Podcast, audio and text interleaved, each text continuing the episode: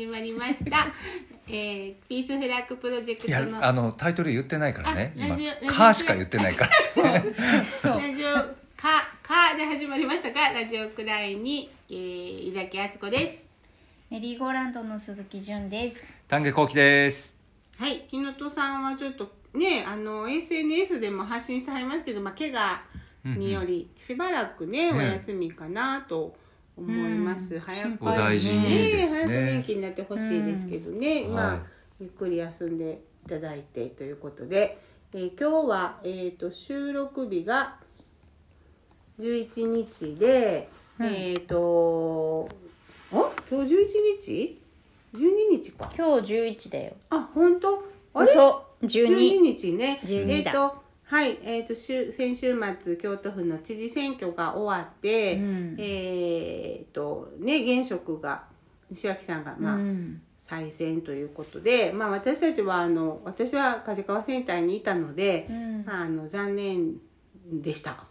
ねえ、私も梶川さんを応援してたから残念でした。うん。でその得票率あ、えっと、投票率が35%だったのが37%になったといううんうん2%、まあ、だだけですけれども、うん。だけといってもまあね上がったと、うん、あれね人数で見ると,、とえー、と有権者数206万人に対して、投票者数は77万人。うん大変だから少ない。ねねほんで、うん。えっと前回の新人福山和人さんと西脇さんのじ新人対決の時より、うん。えー西脇さんは、えっと10万票票を伸ばしてて、うん。で梶川さん福山さんは31万票やって梶川さんは25万票だったので、うん。こちらがまあ6万票を通してるんですけど、うん。あのまああの2期目っていうのはなかなかね、あのうん。ずっと毎回難しいって言われてるんやけど、うん。あのまあ70206分の77しかやっぱり行ってない選挙に行かなかったということをまあどう考えるかとかね、うん。まあ、あうんのその辺をあの全体としても多分振り返りをこれからやっていくんですけどあのうん。細かなうん。いろいろ分析と、うん。あの空空ごととかうん。軍部、あの北部とか南部でどうだったのかっていうのは。年齢も気になるね。そうそうほんで投票率のね、うん。一覧があってあのうん。前回のやけどもらったんですけどあ今回もう出てるけど、やっぱり。りあの北部の方、うん。あのよ例えば与座とかさ稲とか、うんあの辺はさもう8割近い投票率なんですよ。へうえ。ん、あの南部も南部の方もやっぱりすごいだから市内がすごい低いんです京都市内が低くて、そうなんですか？うん、市内が一番高い左京区でも38へえ。パーとかででやっぱりあその北部は圧倒的にうん。投票率があの7割ぐらいあって、うん。でやっぱり圧倒的にその与党支持与党というかその支持政党がほぼ自民党やったりするので、うん。えっとあのそうなんですね。ひ投票率低いのは市内一番低いのは伏見区。一番人口の多い伏見区が一番低い。伏見区が人口多いんや。うんうん。うんただねその、まあもちろん田舎にも選挙カーは走ってはいるけれども、うん。あのああいうふうにして実際こうあの喋りながらのうん。選挙カーが走るみたいなのはしないじゃない、うんうやっぱり。ん、あの全部で2台しか走れへんからそそれはうん、全部で政策カーと候補者カー1台ずつしか出せへんから、えっとまんべんなくいってるんですよ。うん。まあだだけど、ん。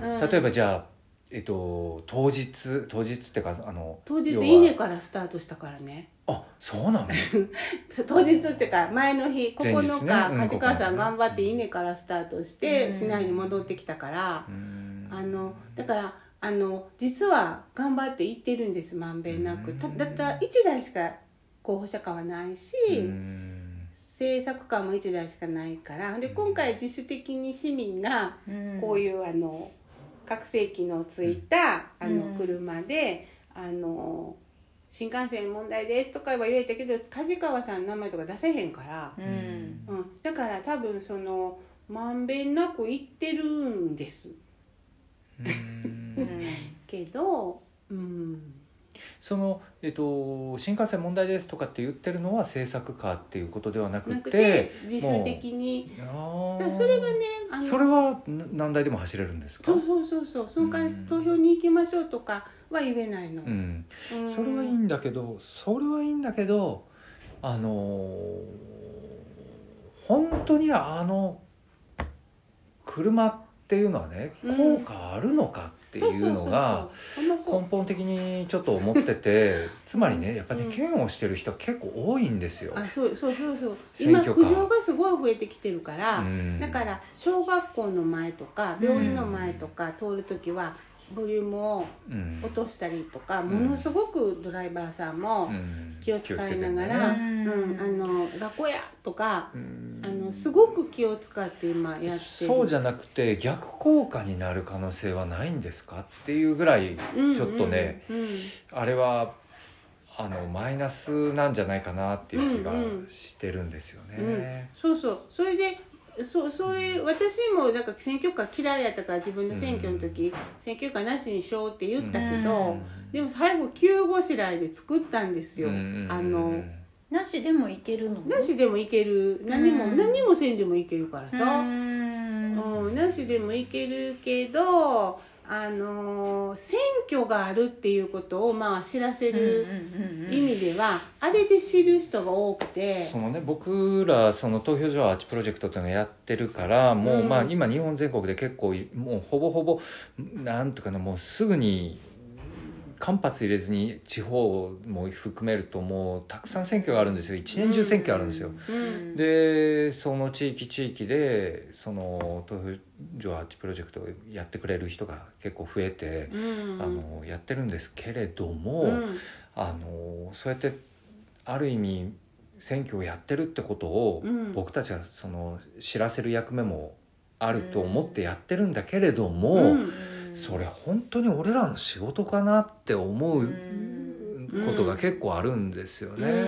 うん。もちろん市民としてうん。そのプライドを持って参加するっていうか、うん。そういうことを知らせなきゃいけないってあのなんか思ってるんですけど、あの僕たちがやってるのはもっとなんていうのかなその投票所あっちのうん。その矢印を持って、コミュニケーションしていくっていうようなことが大事なんじゃないの、っていうような話もあってね、うん。あの選挙があるよねで終わっちゃダメで。うん。その先にもちろん政治の話から何からいろんなことをこう自分たちの暮らしも含めてうん。話せたらいいねっていうこととか、うん。そこをきっかけにしていろんなことをもっと話していきたい、ココミュニケーションを諦めないでこうしていくツールとしてね、だから選挙あるよっていうことがうん。一個のそういうなんていうかな僕たちのコミュニケーションツールになるといいなっていうのはすごく思うんですよ。うん。だけど選挙があるよってことを知らせるのは、うん。そもそもその市民ではないというかうん。あの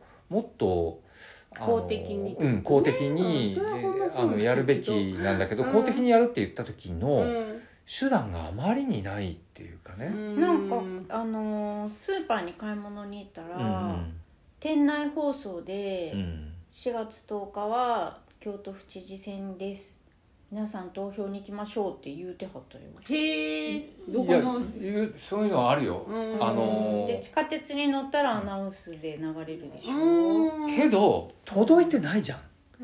うん。どうなんだろうね。だからその市内の,、うん。あの投票率が低いっていうことを、うん。うん。まあでもまあほんま友達と喋ってて「え何の選挙?」とかさ「え知事選なん?」とかやっぱり知らはらへん人が圧倒的に多いので、えーとうん。それはそれで一個あるんやけどあのだけど北部とか南部の投票率がすごく高いわけですよね。その人口比にしてもね。まあもともとあのあの人数が少ないっていうのもあるけどだからうんあのじゃあ市内はなんで こんなに投票率が低いのかっていうのは、うん。あのいろんなあのその意見をも,、まあ、もらってその分析がいるなとは思うんやけど、うん。まあその丹下さんが言うみたいにその、まあ、うるさいなとかもうあ面倒くさいなっていう反応もあもうまたうるさいなっていう反応も確かにある選挙カー乗ってたらねあのうん。乗ってたらそういう反応もあるけど一方でめっちゃ手振ってくれるとか、うん。あのそれとかこうふんってするとか。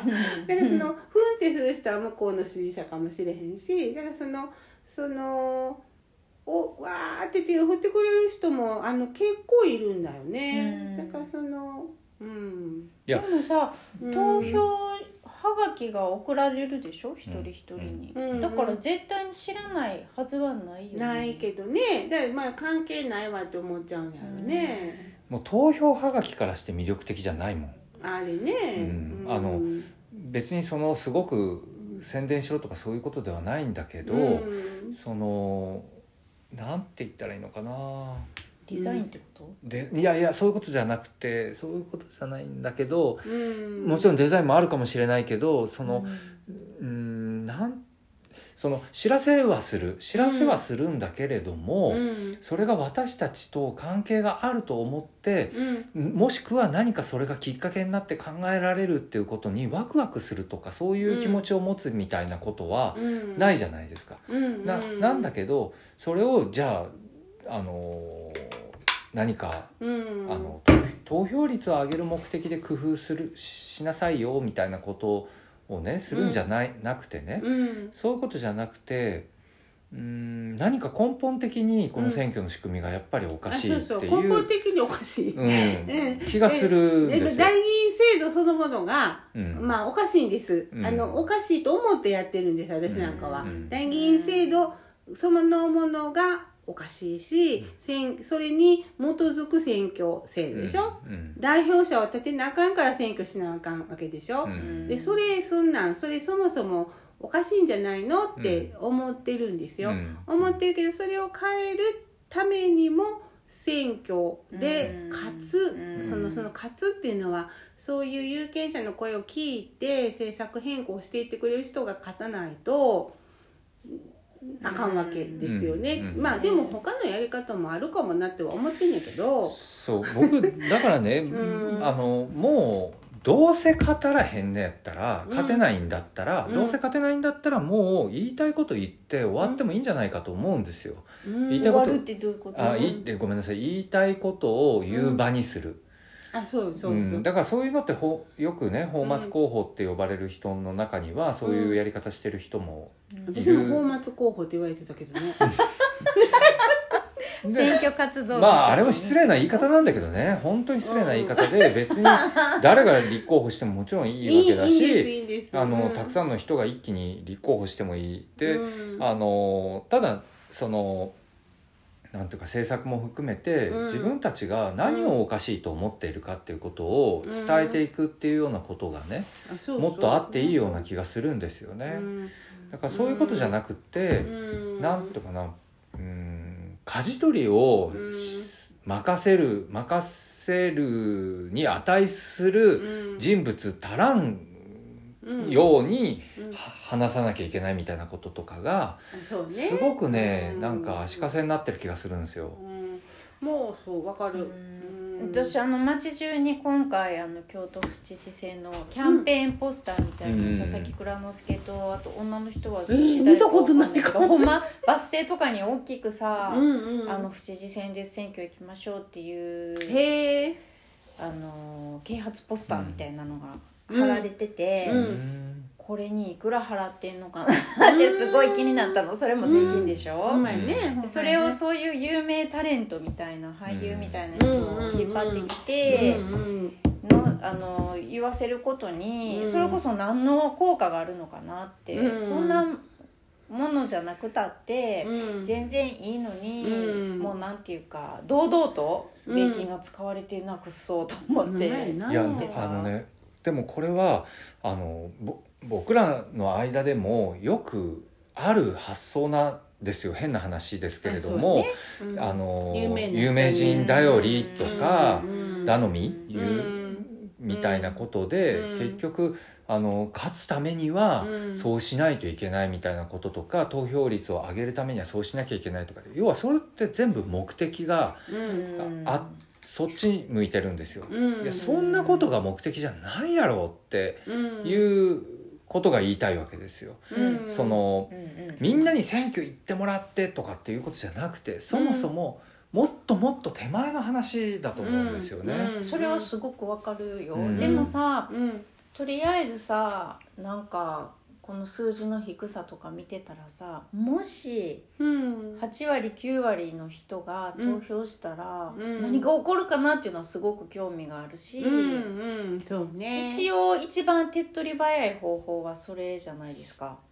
投票率が上がってうん。本当にみんみんなが選挙をり、うん。選挙を利用するのがまあ一応一番手っ取り早いでしょ、うん。そうなんだけど、うん。あのそこで言いたいのはその投票率があ上がりさえすれば面白いことが起きるとか今のせ、うんせあの状態からうん。を打破してくれるっていうのは、うん。僕は幻想やと思ってて、うん。投票率が上がって、うん。なさらにひどいことになる可能性っていうのはうん絶対あるんですよ。でもそれが知りたいよね。そうそうなんか、うん。そしたら違う方法考えやな。じゃなくて、うん。投票率が上がるっていうのがその理由がなぜなのかっていうところがポイントなんですよ。うん。多分そのみんながうん。自分たちのその生活のうん。あの中での政治っていうものがどういう役割を果たすのかみたいなことのあのが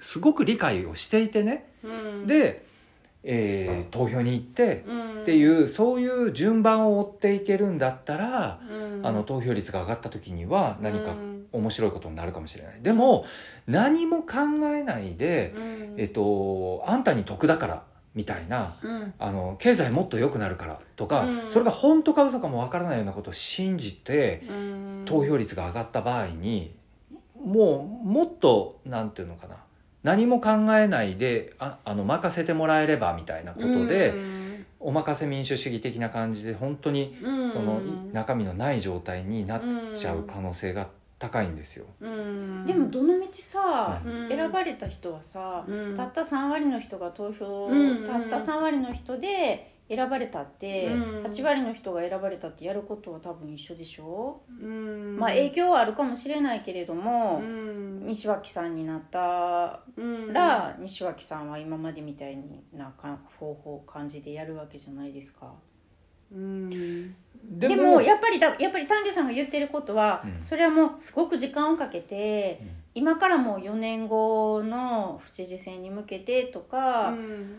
10年先を見越してとか、うん。もう本当に地道にやっていくしかないでしょ、まあ、だからそのあのえっ、と関わる人が増えるとねあの、うんおあのおかしいなって実感する人が増えるのと、うん例えば関わる人が増えるといちいち「これ公選法大丈夫?」って言いながらあの関わっていいかなあかんので、うんそしたら公選法違反を堂々としてた人ら自民党の人らがほんまに許せへんわって実感が伴うでしょ？うん。で関わってみ見てその関わるっていうのはそこに巻き込まれてそれを無批判に繰り返すんじゃなくて、うん。えっと関わったり小耳に挟んでいく中でじわじわあのえやっぱりおかしいよなとか、うん。なんでいつもこうなんやろなっていう人が増えていくっていうのは結局耕してるわけで、うん。だからそのうん。その耕す作業の中であの丹下さんと今こうやって喋ってる話もいっぱいしていかなあかんですよ。うんじゃあどうやったら一番、あの日常の中で日常の中で普通の人の気持ちがどうやったら政治に反映するやろうっていうのはもちろんいっぱい議論がいるし試行錯誤がいるからうん。間違うこともいっぱいあるでしょ。だけどその選挙っていうのはそれをあの今の理不尽な状況を伝えるためにものすごく有効やと思ってて私は。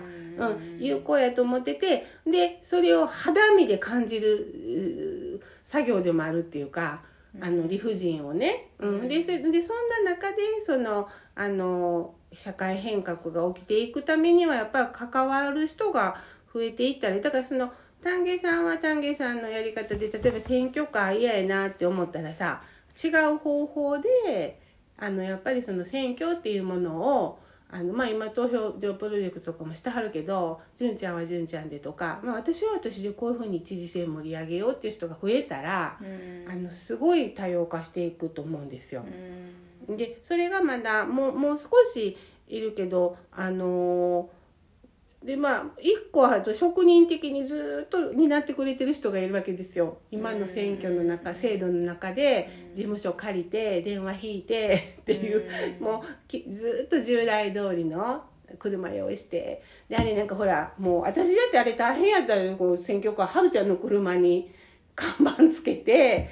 ほんでその広角線つけあーあっちゃんのて。時ねうん、あれその、うんうんうんそうそういうのももうシステマチックになっているのはやっぱ共産党さんとか労働組合共産党さん系のやけど労働組合のそういう担い手のおっちゃんたちっていうのはほんまに淡々とやったはって私はやっぱりそれはそれであのへななんていうのこういうの敬敬意を持って見るようになった最初はなんか違和感あったけど、えっとあのまあ言うたらダメ出しされることの方が多い中あの淡々と担ってくれててそれいなくなったらそれいなくなったら今どうなるっていうのがあるでしょ？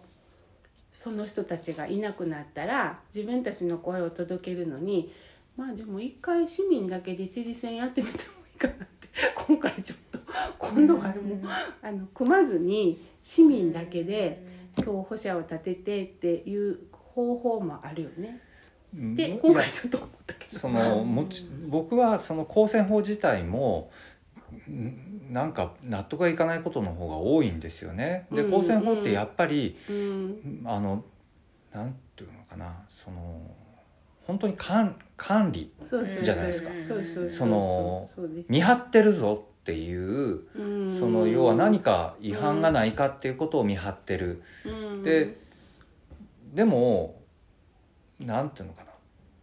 そのそれはわかるんだけど、うん。あの何でもそうだけどお前見張ってるぞっていうことを、うん。その権力側っていうかねそういう公の機関側からずっと言われてるのってもう腹が立つんですよね。まあそれはそれでそうそうもちろんそう、僕はだから、うん。あの公選法自体にも結構腹が立つっていうかそれは一緒もですよう。ん私も、でそうじゃなくって、うん。もっとあの選挙の魅力を伝える公選法はないのかって思ったりするわけですよ。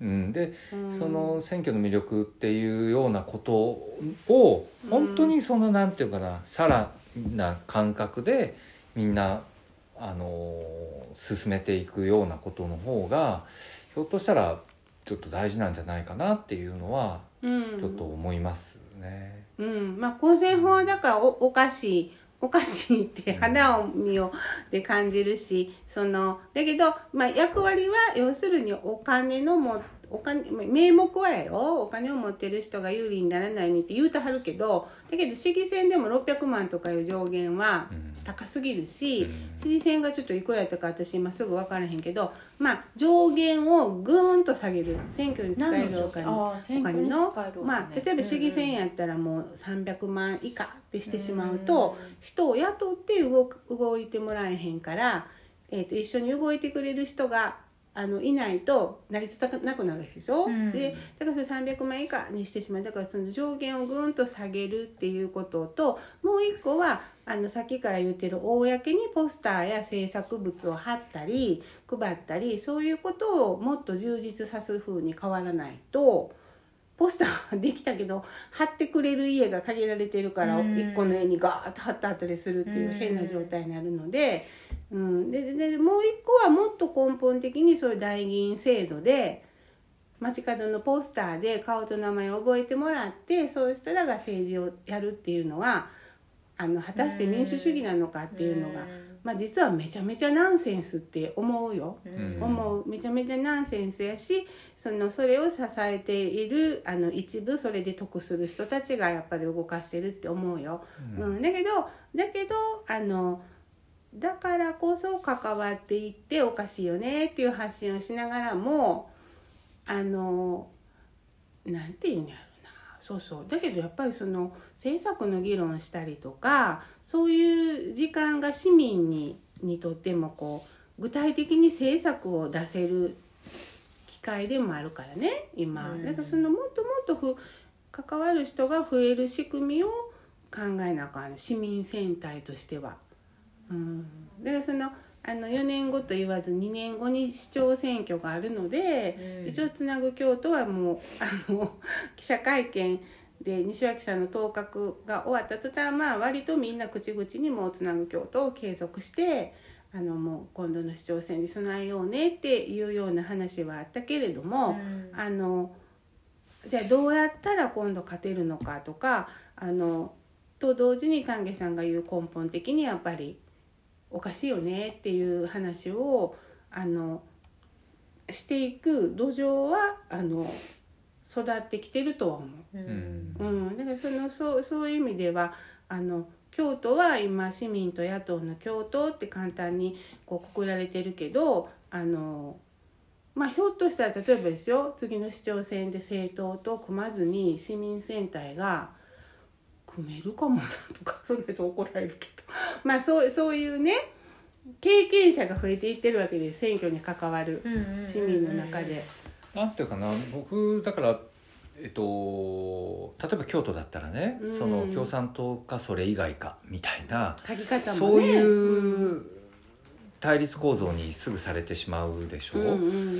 なんかそれももうなんかなんかなってえそうですよ。そのいいあのいい加減にしてよって ここにいっぱい市民市民って言っても一部やけどいるやんかってで共産党ではありませんっていうのはずっと言ってるけど共産対非共産って書かれちゃうからうね、ん。うんまあそれは、だから市民で例えばやるって言った時うに、ん。あ本当は共産党員なんだけれども、うん。別に共産党員として参加じゃなくて一市民としてあなたのことを応援して参加しますっていうふうに、うん。みんなその党のうん。コートを脱いだらいいと思うんですよ。うん。で、うん。そそれで市民派に合流して一緒にやっていくうん。みたいなことが、できないですかね。いや全然党党員って言ったって市民やからさ。うん。党員やけど党員って言ったって市民でしょ。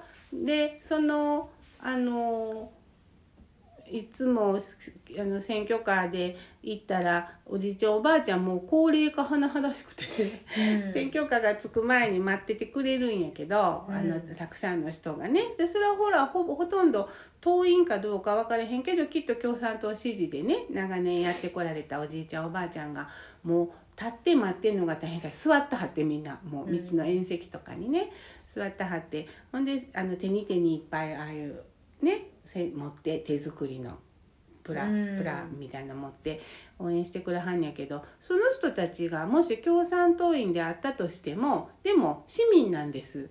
うん。でそこは分けたらあかんってこの頃思ってて、うん、な何にもあのき党員でも党員でなくてもだけど共産党っていうのの党党理党則っていうのがあるじゃないですか。だから議論すべきは政策の時に我が党はこうや。例えば今回ロシア・ウクライナの戦争問題について共産党のあの弁士あの田村さんとか小池さん来てくれた時に「あの我が党はこうです」っつってその「ロシアを糾弾します」なんて言わはった時に「いや違和感あります」ってそれはそこは議論したんです。うん。うん、だからそのあの政策を作るとか言葉を選ぶときに共産党の党理想党則についてどうなんだっていうのは意見していくのはもちろんやけど党員でも党員でなくても市民には変わりないからそこはねあのあんま気にしてないかなこの頃私は。うんうんあのまああのとはいえ、うんそういうふうに共産党と非共産党の戦いっていうふうに、うんまあそういうふうにする方も嫌なんやけど、うん、そういうふうに捉えられちゃうじゃないですか。あだからそれはマスコミが悪いんです。マスコミが悪いんだけど マスだからといってそうなっちゃうんじゃないですか結局は。うんでもそれは新聞記者さんたちにもあのあの私も文句言うしあのあ相手も人なのでもう文句言うしそしたらあの京都新聞さんなんかは結構今回はしっかり取材してくれたと思ってて絶対書いてたと思う。や市民と野党のっていうのを。うん。書いてくれてたと思う。あのぜ全員じゃないけど。でそのたんびにその LINE で送って 記事記事をね送ってくれたりっていうのがあるけどそれはもうもう文句言う言うてるわけです。あのでそれはやっぱり記者さんはちゃんと耳のあんなカポジって聞いてよっていうのはあるよ。うん、だけどそのだからその記者さんたちの中にもタガがこうガガッてはまってて選挙とは政治とはっていうのがあるのでそれはあの一回記者さんたちともちゃんと議論しなあかんなっていうのはある。うんうんううん。ん、でそうやってやっぱり一個一個 一個一個なんです。でその一個一個っていう時に相手は人なので時間かかるし、あの傷つけたり傷つけられたりするんやけど結局ねあのあるやんよく。そのよく言うやんなんやろ。あのあの十人十色やからそれぞれが生きやすいようにあのしていこうっていうのはもちろんそうなんやけど生きやすいようにしていくためにはやっぱり議論をしてなあかん場面があるわけでしょ？うん。うん、でそれをなんかあのやっぱりそれをおかしいって違和感あったらあの具体的に担っていく人が増えれば増えるほどあの可能性が高まるとしか今は言えこんだけ負けてるとね。うん。うん、あのそんな感じかな。まあまあ全体としてはきっと振り返りを出さはると思いますけれども。うん、全然だからあの絶望してないけど希望でいっぱいでも全然ないし、うん。あのものすごく私はどっちかというと悲観的でこういうふうにもさもさしているうちにあのもっともっと過激なあのもっともっと分かりやすいことを歌う政党が現れたらいっぺんに持っていかれるっていうぐらいの危うい状況とは思っててそのいわゆるそのナチスが出てきたみたいな。ううん。ん、だからその自民党やとか維新やとか何とか言ってる時にもうもっともっとあの分かりやすいなんていうのかな、ううんん。そういうとこが出てきた時にもう今まで自分らがやってきたこと全部無駄になるわっていうようなそういう状況やと思ってるねんか。で やってきたことが全部無駄になるっていうあの状況やけどまあじゃあやめるか言ったらやめへんやけど、うん。まあ無駄になる覚悟もしながらやるっていうかね。うん。そんな感じかな。うん。うん。まあだから良くなったり悪くなったりっていうのかって全部コントロールされてきたわけでしょ世界史的に見ると。うん。良くなったように見えるけどそれもコントロールされてるって思った方がよくて。だからそのそもそもあのそもそも民主主義なんかどこにもないじゃんっていうとこからもちろん始めてるんやけどうん。うーん。ななんやろね。だからまああのそどどっちかいうと絶望してますよ。うん。うん。うん。そうね。うんうんえらい世の中になってきたね。戦争は始まるし。うん。コロナは収まらへんし。みたいなさ。だからその一気加速に世の中がもっともっと変化していく時にもしかしたら生きているかもっていうか。うん。遭遇しているかもって思うよね。うん。そういう危機感はすごいある。うん。ううんん。うん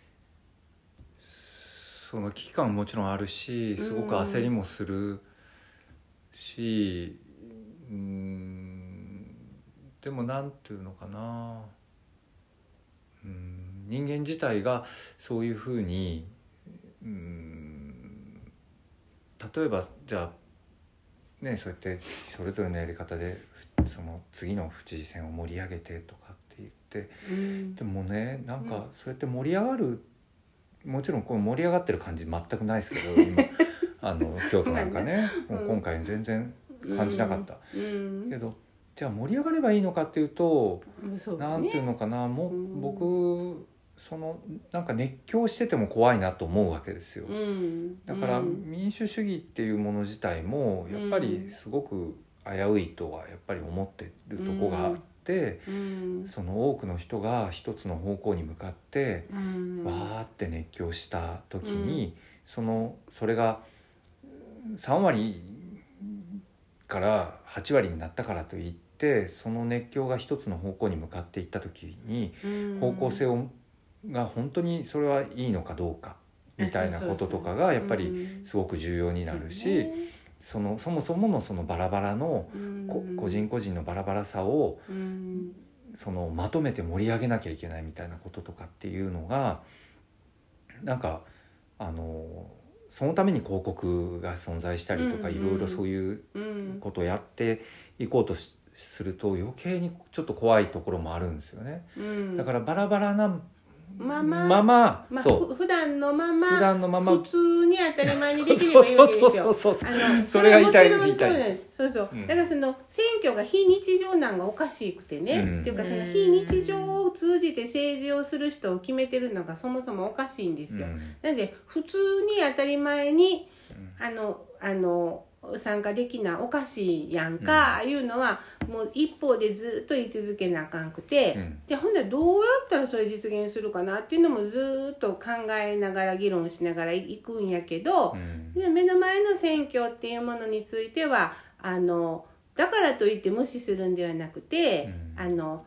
こうかなああかなああかなこうかなってやる人が増えた方がうん。絶対いいとは思う。うん。うん、だから盛り下げてくれてもいいいいの。いい。盛り上げるんじゃなくて、まあ、盛り下げんでもいいけどあのその人のやり方で一人でも二人でも働きかけていくっていうのが。結局方法なんて一つじゃなくってさそうそうそそう。そうこのじゃあ今回あかんかったから次はうん。この,、この方法でうん。みんなで行きましょうよっていうのを決めるのではなくて、うんあのじゃあ学生のグループができて、うん。学生の投票率上げようっていう人がいたりとか、うん。なんか保育園でそういうのに取り組もうよとかそういうのがやりやすい、うん。思いつきでも何でもいいから違和感があれば、それをなんとかうん選挙だけ変える方法はもちろん選挙だけじゃないよ、うん。だけれど選挙は絶対にあるんだし、うん。そこで自分たちはまあできることが一応あるんだから、うん。それはそれとしてちゃんと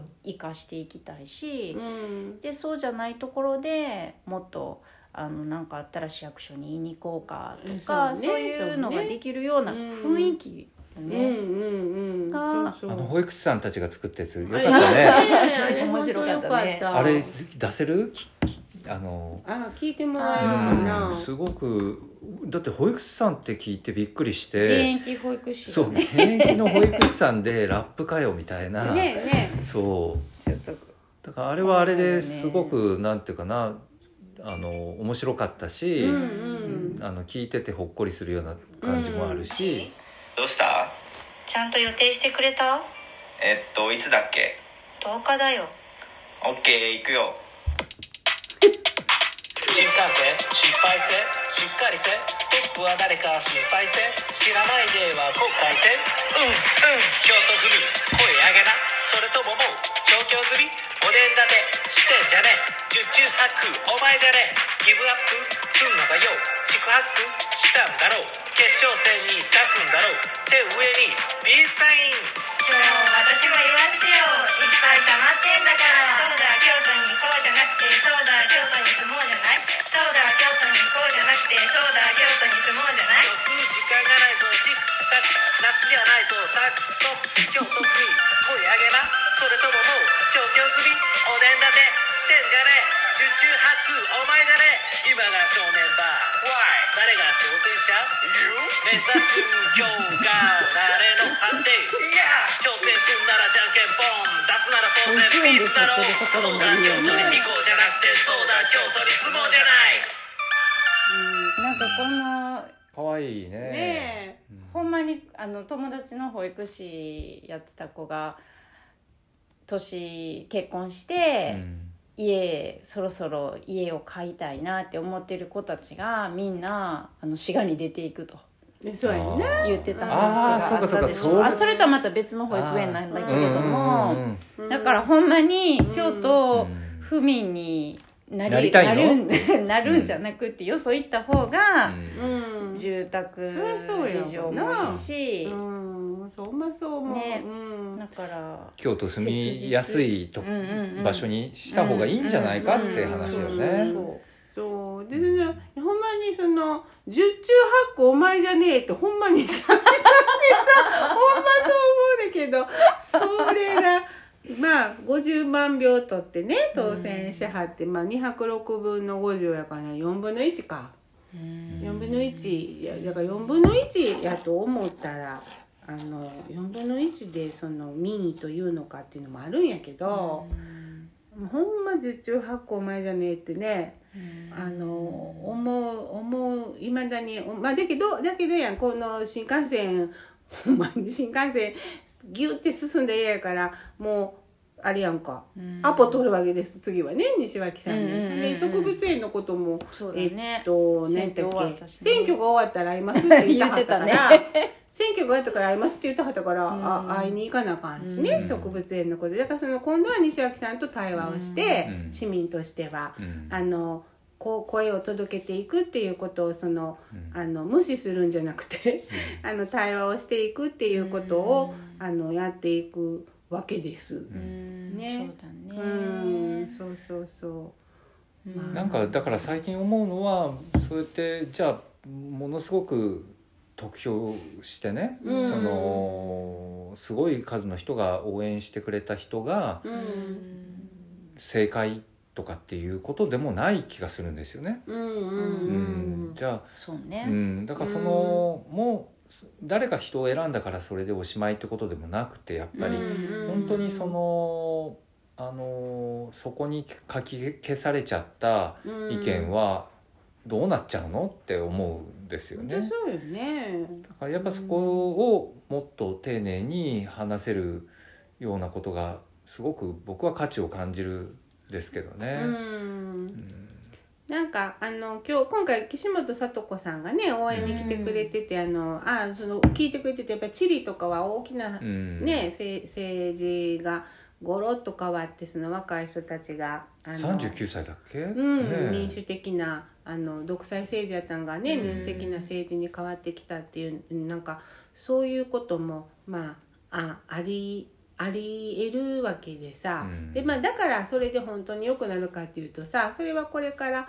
ずっとこうまた見ていくっていうのも大事なんやろうけど、うん。あの変わり目はきっと来ると思うんやけどね。うん、で変わり目を作っていくのは、まあ、自分たちだとまずさ、うん。まあ、自分たちだってまずお思ってで自分たちはじゃあ自分たちでじゃあできる。だってその自分たちでできることしかできひんから、そのそれぞれが自分たちでできることをやるっていう意味では京都は少しずつそういうあの耕されてるんちゃうかという実感はあるんですけど。うん。あのまあま負けてるからね。負けているのに希望を語るのもどうなんかなと思うねんで,、で別にその希望でいっぱいでも本当にないんやけど。まあなんなんとなくね、まあ、選挙カーで走ってると本当若い人とか結構こう子供自転車乗せ乗せながら手振ってくれたりとか。あの錦を練り歩いたんですけど梶川さんの後ついて、あの店主の方の半分ぐらいが出てきて握手を。まああれはだから どういう握手やろうっていうのでも出てきて結構握手してこれ半分ぐらいであのその2日ほど前にはるちゃんたちが新幹線のチラシを持って行ってくれて、あの知らわらへんかったのね、うんで知らんかったから100枚くれ言うてこれ配る言うてくれはって、あの商店の人が。なので、あのそういう意味ではあのやっぱりあの嬉しいよ。ああやって、あの反応が返ってくるとう、うん。嬉しいもんです。うなんか漠然とさなんかこう暮らしやすい街にしようとかさなんか夢を実現する社会へとかさ、うん、なんかは？みたいな、うん。何言うてるか分からへんっていうようなことばっかり言うけれど、うん。その錦行ってうん。チラシ配って、うん。新幹線こん。なんですよっていうのはものすごくこう、うん。あの現実的じゃないですか。うんうんうん、うかうかしてたらほんまになるかもみたいなののがあるからうんそういうことの積み重ねがうん。やっぱり自分ごとに引き寄せるっていうかさ、うんだからほんまに人事ちゃうねんでって思ってもらうためうのん。ネタをいっぱい持ってるわけじゃないですか私たちは。そうそうそうそう。ほんまそうよ。ネタ あったらあかんねんけどいっぱいまあね。盛りだくさんよね。うんほんであの植物園の中良木のね会とかあのしてる人らは自転車でずっとあちこちあの走ってあれしたんやとか言ってだからあちこちでほんまに多くの市民が動かれたん。でそのぜ全貌は私にも全然分からへんくて、まあ、あちこちでそういう人動かはったっていうことはあのやっぱりあのねぎらいたいですね。あのそれを全部こうあの否定する必要はないと思うしね。うん。なんかこのし、えっと、これ4月の6日の新毎日新聞で、うん。若い人が大学生の、えっと、投票率を上げたいっていう、うんうん。わこの人大学大学生かな、うん。が、えっと、入学式大学の入学式の、えっと、入り口かなんかで、えっと、アンケート調査をしたんだって。でそのアンケート調査の聞き方が、うん。えっ、と府知事選があるけれども、うん。行くかも っていうのと、うん。行かないかもっていう、うんうん。行く行かないじゃなくて行くかもうんっていうので、うん。聞いたって聞くのね、うん。聞いたんだって。うん。なんかこの聞き方がなんかいいなと思って、うんなんかその、うん。やっぱり市民運動とかなったら拳突き上げて、こうみんなで「えいえよ」みたいなイメージがあってそういうのにはちょっと私はついていけないなっていう人たち絶対いっぱいいるじゃないですか。うん。だけれども、うんこのなんか優しいっていうかさ、うんあの包容力があるというか、うんカモやもんな。うんで行くカモが多いのかこれ。あのね場所によっても違うし、うんえー、と例えば立命館大学行くかもが166票行かないかもが74票うんがね、京都文教大行くかも87票行かないかも80票うん。なんだって。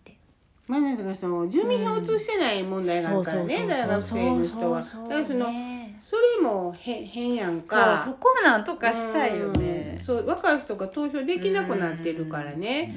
うんそれも変まああのできんやけど面倒くさいやんか。うんだからそのそそれも問題ですようね。んうん。僕もねあのーそのやっぱりカモっていうのはすごいいいなと思ってて、うん。僕下鴨小学校の PTA 会長やってたから、うん。うんだからやたらとカモをつけたの。ええうん。あ下鴨にそうあちなんで。のちなんでなんとかすあのねピあの行くかもみたいな、うん。そのその総会やってもね、うん。そのやるやるけどい来るかもみたいあな、面白いね。もうそんなことばっかり言ってて、うん。でもそのやっぱりあの必ず行きますとかね、うん行かにゃいかんとか、うん。やらなければいけないみたいなこととかがすごく重くのしかかってるわけですよ。そうじゃなくてもうあのやってもいいかもみたいなぐらいの気持ちでうんみんなが参加するっていうのはすごい大事やなと思って、ね。うん。うちの娘なんてあのあの何度か選挙行ってると思うけどあのせ選挙のこのハガキ、うん。あのあのえっ、と3枚来るやんか、うん。ほんであの「選挙行きや」とか言ったら「これどれでもいいやったっけ?」とか言って「違う違う違う違う」まあそんしなかもなくてもいけるしそうねそうそう、ん。なくてもいけんやけど、ううん。ん名前書いてあると思いますけど。どれで？もいいまあね、うん。そうそう。まあそろそろあれか？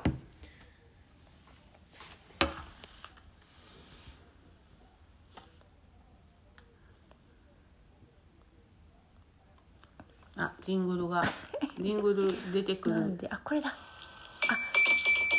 あっちに行っちーまたカーになっちゃったね。これは止めんでも丹下さんそのままいけるね、そう？うん。じゃあそのまま行きましょうか？あちょっと待って。ゃったさっきのカーの説明をしよあ、う。んこれでも一回もう保存しなあかんのちゃうかな。うなんで？あいけてる？だって今録音してるよ。ほんまやなすいません。カーって言ってたのはねジングルを私が去年の夏せっちゃんと撮ってる時に、えっとせっちゃんのこめかみにカーが止まってたんですよ。でそれを私がジングルあのコップをカチャカチャカチャって鳴らして2人で「せーのラジオくらいに」って言おうとした時に私が顔を見つけてしまって「カッ!」って言ってパシッて叩いたの。っていうやつねかがわいい。2回流れてしまったということでいえした。いえじゃあえっととりあえずは絵本コーナー。絵本はい。いきます絵本か。コーナーはい。あまだ鳴ってる。また変えやすいうん。あこれちゃんとしてる。えーと今回は、うん。これ止めとかんでいいんかな？もういけんのかな？いける。うん。えっと新井良二さんの新刊が出ました。へえタイトルは「ハッピーナッツ」っていうタイトルで、うん。可愛いんだよ。うんかわいいね。ちょっとね小回りで漫画なの、ええそして漫画のページの次のページは見開きあ見開きじゃない、うん。見開きで左側のページが漫画、うん。その隣はあの絵なんですけれども、うん。このねえっ、と女の子かな。主人公の子がいてこの子がさこの子のなんかつぶやきみたいなので全部あうんの進んでいくんだけれども、うん。例えば「私の耳は時々遠くへ旅をするんだよ。本当だよ。朝早くにベッドの中で耳を澄ますの。ただそれだけ最初に嬉しそうな鳥の声が聞こえてきてね。次に優しい風の音がするわ。だんだん暖かくなる。空の音も聞こえるみたい。これ全部この子のセリセリフというか考えてること、ううん。んでこの本が結構面白いのは何て言うかな。文うんとこううん主文っていうかその状況を説明するような文章が何もなくって、うん。全部この子の吹き出しで進んでいくんですようね、ん。だからなんかねこの子の日記見てるみたいなうん。ちょっと覗き見してるような感じもあるし、うん。でこれは実は新井さんがタイトルが「ハッピーナッツ」うん。何かわかりますか？何かへのオマージュなんだけれど、ん？この子の服装の黄色と黒の。あん？黄色と黒。ナピーナッツ。ピーナッツ。うん。そうです。うハッピーナッツ。あ。シュルツのだからえっとああスヌーピーの。スヌーピーの絵のちょっとオマージュ。だからこの小回りのうん。スヌーピーなんですよ。そういうことか。でこの子はえっとチャーリー・ブラウンチャーリー・ブラウンだっけ？うんうん。黄色と黒、うんあチャーリー・ブラウンやな、うん。うん。のまあちょっとへえお洋服に似てるあオマージュなの、うん、もうまあまあまあ。あ,、うん。あえてそれをこうガンガン言ってるわけではないけれどうんも、うん。あのスヌーピーみたいにうん。ずーっと長い時間、ん。世界中の人にも愛されていて、でこう漫画なんだけれどもそこにシュルツはもうたくさんまあメッセージ込めてるわけじゃないですか。うん。でそれがまあ子供から大人に向けて、うん。でそういうものででやっぱりこうちょっと哲学的だったりもするけれど本当にこうシュールだったり、うん。もうおかしかったりとかさ、うん意地悪だったりしてうんさ、うん。でそういうものをうん。こう書きたいなっていうのは新井さんの中にずっとあったみたいでで今回まあすごく新井良二が長年温めてやっと生まれたっていう感じだと思うんですけれども。へえなんか興味津々やな、で春から始まって春夏秋冬四季をずっと、あのーこの子がずっとこう語っている感じなんですけれども、うんうん。すごくいいんですよ。うん。文章もいいし、うん。絵もいいし、うん。ぜへえ。ひ本屋さんで見つけたらねスヌーピーってさ意外とでもねよよ子供の時読んだ？読んでなかった？うんそんなには読んでないですね。ね。私はアニメをアニメだよ見ねたかな、あの子供がちっちゃい時になんかあの友達ん家に会って一緒に、うん、あ友達ん家の子守りに行って、うんうんうん今プロレスラーになってるあのあみゆの。あの子。子守に行ってあのかかっててもう泣くもんね。面白いよね。めちゃめちゃいいいいよね。うん。すごいあこんなに面白いんやと思って。うん初めてアニメで知ったけどおお子さんとかは丹下さいやん見てないですね。めっちゃいい。DVD を私買って。えううん。本当音楽もいいしさ。いいよね。まあスヌーピーめちゃくちゃだしね、あの人。ねえねえ。ー、なんかね、うん。あのこんな言い方したらあれやけど、うん。やっぱりあのえっと女の子たちがみんなカンペンケースとかね下敷きとか、はいはいはいはい。そのステーショナリーグッズうんをスヌーピーにしてる子がたくさんいて、うんうんでねとてもそれがねとっつきにくかったの。ああ女の子のものって感じだっみた？な、そう。うんなるほど、へー。あのあでもそうそうそう。だからあんまりこうあえてさ自分で見いひんだけどアニメを偶然見た時に、あの泣くききっと泣くと。